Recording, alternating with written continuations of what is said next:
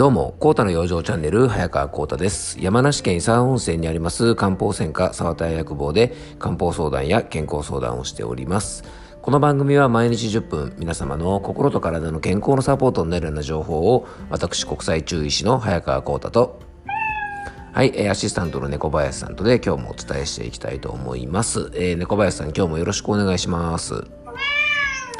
はい。えっ、ー、とですね、先日ちょっと出演したラジオ番組でですね、番組テーマが勢いだったっていうね、話はちょっとしたかな、あの、だったんですね。で、まあ、あの、勢いといえばですね、みんな勢いでこんなことしちゃったとかですね、えっ、ー、と、勢い余ってこんな失敗したとかですね、まあ、いろんなの話があると思うんですが、皆さん、まあ、今年ですね、あの、勢いでやっちゃったようなことって何かありますかね？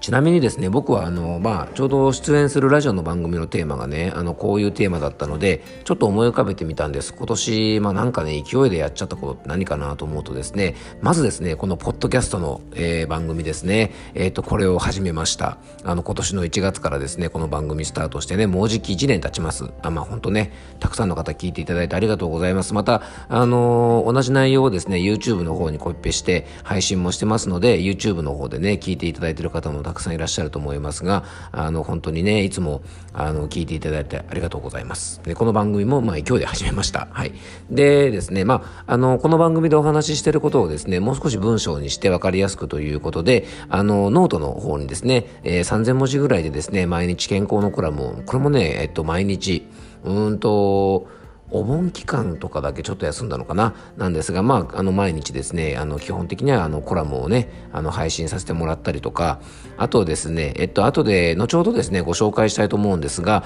あのオンラインの養生セミナーね漢方的養生セミナーを Zoom を使ってですね、えっと、今年に入ってからスタートして、えー、あとですねなんといってもね勢いで猫を飼い始めたことですね。これも大きいですね。はい。で Twitter ではですねえっとあとインスタなんかでもにゃんこ先生のキャラでですねあののツイートをしたりとか投稿したりしてですね、まあ、あのおかげさまでね、あのたくさんの方にフォローも今年になってからしていただいてね、本当ありがとうございます。あと、ポッドキャストではないんですがね、プロレス番組をですね、あの、スタンド FM というですね、ちょっと違うプラットフォームで、あの、番組の配信をしたりとか、あと、YouTube でですね、えっと、僕の友達の安尾先生、まあ、下安尾先生というですね、えー、世田谷にある楓薬局のね、あの、社長さんと一緒にですね、YouTube で、えっ、ー、と、養生動画のね、あの、番組の配信の方も始めたりとですね、まあ、今年に入ってですね、まあ、そう言われてみると、かなりね、勢いで、あの、もうなんか、やっちゃえみたいな感じで、あの、やったことが結構多かったですね。まあ、これもですね多分あの新型コロナウイルスの影響でちょっとこう生活の環境が変わったこともねあのすごく大きいんじゃないかなと思いますしなんかやっぱり何かこうね健康に関することとか、まあ、こういう仕事してますのでなんかね皆さんにお伝えした方がいいのかななんて思いもあったりしてあの今年に入ってからですね情報発信のチャンネルがかなり、えっと、増えてますので、まあ、あの皆さんのねライフスタイルに合ったものをですねチョイスしていただいてあのそれぞれでね楽しんでもらえたらね非常に嬉しいと思います。で、今日はですね、そんなあの勢いというね、あの勢いよくという部分で言うとですね、やっぱり勢いよくですね、体の中を流れてほしいものがありますよね。まあそれが何と言っても血液です。でですね、そんな血液の流れが悪くなる、あの、まあ、病気というか不調の一つ、まあ、その代表とも言ってもいいかもしれません。高血圧ってありますよね。血圧が高くなる高血圧。で、やっぱりね、高血圧っていうとですね、中年以降のおじさんがなる病気というイメージがあったかもしれませんが、最近ではね、若い方、特にね、女性の方なんかでも、あの、増えている症状でもあります。えー、そんなわけでですね、今回と次回2回に分けて、えー、高血圧はおじさんだけじゃない、男性も女性も20代、30代でも要注意、漢方的高血圧対策その1というテーマでね、今日はお届けしていきたいと思います。えー、その前にですね、ちょっとね、えっと、オンラインセミナーのご案内だけさせてください。えっとね、新春オンラインセミナーということで、えっとね、1月27日、えー、年明けのですね、1月27日の水曜日の午後8時から、えー、今回はですね、五臓と体質別漢方的食養生と大人のための食育というテーマで、えー、オンラインのですね、養生セミナーの方を開催いたします。えっ、ー、とな、詳しい内容についてはですね、えっと、専用のホームページのリンクを番組詳細の方に貼っておきますので、えー、ぜひです、そちらからご覧いただければと思いますが、皆さんがですね、最もあの興味深いテーマかもしれません。やっぱりね、あの、食事で体を健康にということはね、あの、僕もたびたびこの番組の中でもお話ししてきましたし、今回も出てくる話なんですが、やっぱ基本なのでね、まあ、それをね、一度ちょっとこういろいろまとめた形にして、さらにですね、ちょっと食育ということもですね、大人向けに少しお話ししてみたい、みたいなと思いまして、え、1月のね、新春ということで、あのー、1月27日に開催しますので、えー、もしよかったらね、ご参加ください。じゃあ本題に入りたいと思います。えー、今回はね、高血圧がテーマなんですが、ね、まあ、こう、よくよく考えてみるとね、どうしてこんなに僕らの周りって高血圧の人が多いんでしょうね。あの、結構調べればですね、高血圧で薬飲んでるなんて方、方にいますよね。で、えー、東京大学がですね以前調べた結果によるとですね日本で最も、えー、薬剤費が高いのが高血圧疾患であるというデータが出てます。要はですね日本で一番薬代がかかってるのが高血圧の薬なんですね。で日本の医療費をですね圧迫している一つの原因とも言えますしそれぐらい患者さんが多いのが事実なんです。まあ、ちょっとね、うがった見方をする方なんかはね、あのー、血圧の基準値をちょっと厳しくするとですね、高血圧の患者が増えるので、まあ、お医者様とかですね、メーカーさんとか調剤薬局が儲かるから、年々血圧の基準が厳しくなってるんだなんていうことを言う方もいますが、まあ、あながちね、まあ、なくもないとは、まあ言えないんですがね、何とも言えないとこなんですが、まあそうは言ってもですね、やっぱり血圧が安定してる方が体にいいことには間違いないんですね。じゃあそもそもですね血圧が高いとなんでダメなのかってとこですよね。あのよくですね高血圧の場合自覚症状が全くなくて数値だけ高いという方がいるんですね。で高血圧もですね実はサイレントキラーと言われてるですね静かなる殺し屋で症状はないけども徐々に体を蝕んでいく、まあ、そんな不調の一つなんですね。で血圧が高いっていうね要はどういう状態かちょっと考えてみましょう。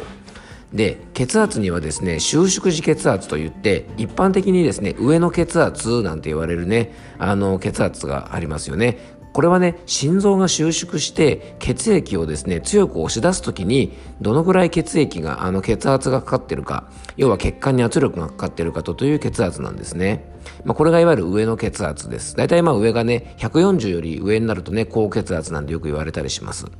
で下の血圧って何かっていうとですねこれがね拡張器血圧といって要は心臓が緩んだ状態。さっきの収縮時血圧が、えー、心臓がポンプみたいにグッと押した時に強く押した時にどのくらいの圧力なのか。で下の血圧というのは心臓が緩んでる状態要は押してない状態でどのくらい圧力がかかってるかっていうのを示すんですね。で下の血圧もだいたい90より上だとですね下の血圧も高いですねなんていうふうによく言われたりもしています。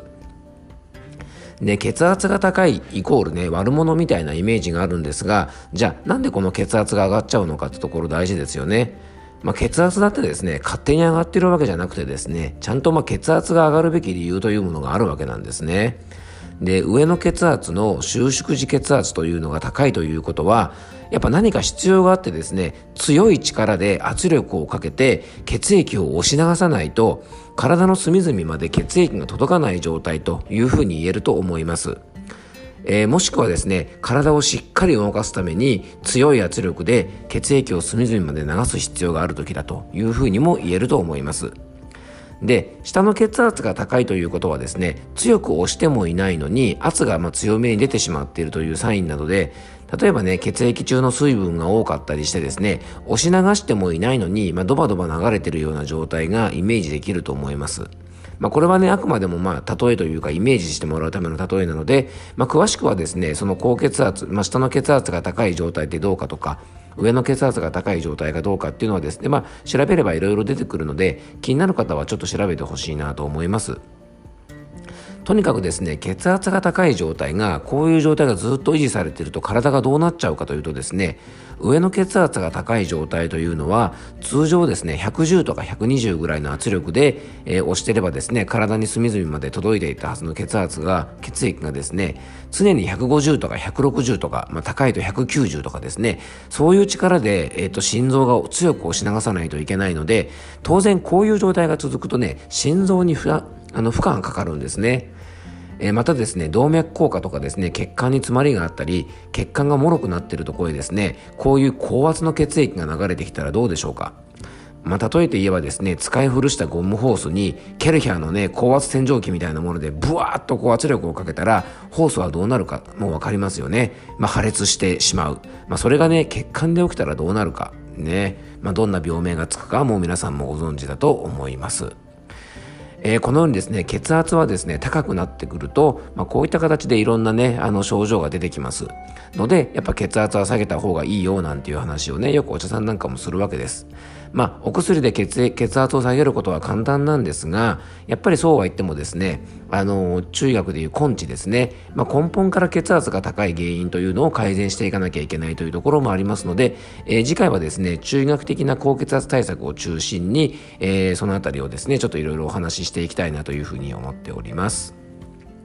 えー、僕のお店漢方専科サーター薬房ではですね様々な心と体の不調の相談を受け付けておりますその方に合ったですね適切な養生法や漢方薬を中心としたお薬の提案をしておりますので、えー、なんかね健康面でいろいろ気になるなとか、えっと、体調が良くないななんて方でですねもしあのご相談をご希望の方はですね僕のお店のホームページよりお気軽にお問い合わせください。遠方の方もですね Zoom などを使ってオンラインでの相談もしておりますので、えー、お気軽に、ご連絡ください。